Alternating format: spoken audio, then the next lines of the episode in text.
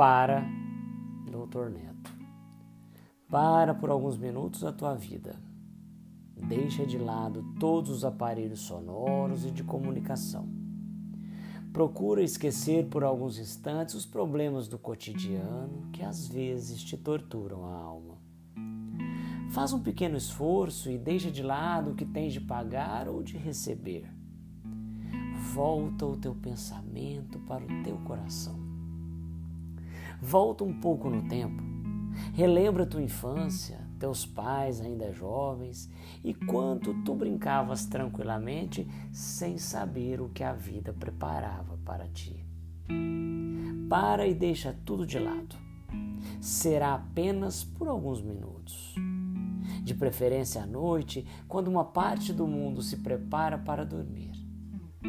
Dirige-te até a tua janela ou ao exterior de tua casa. Apaga as luzes e fixa teus olhos no firmamento. Observa as estrelas e o prateado da lua.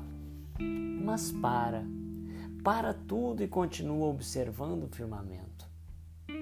Imagina a tranquilidade e o silêncio que reinam lá em cima. Procura atrair para ti a bonança que rege o universo e sabe que tu fazes parte do grande todo que és também a centelha do Criador.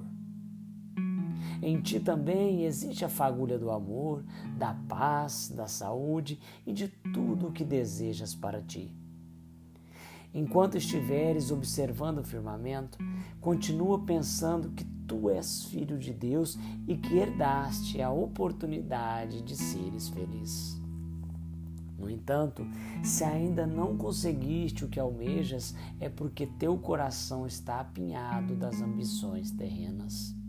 É porque ainda não compreendeste que o motivo de tua luta é a busca da paz e da felicidade, apegando-te a desejos efêmeros que pertencem somente à terra.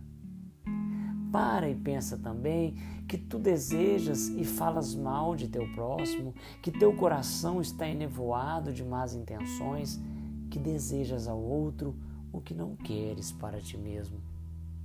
A lei da física nos confirma que não se colocam dois objetos em um só espaço.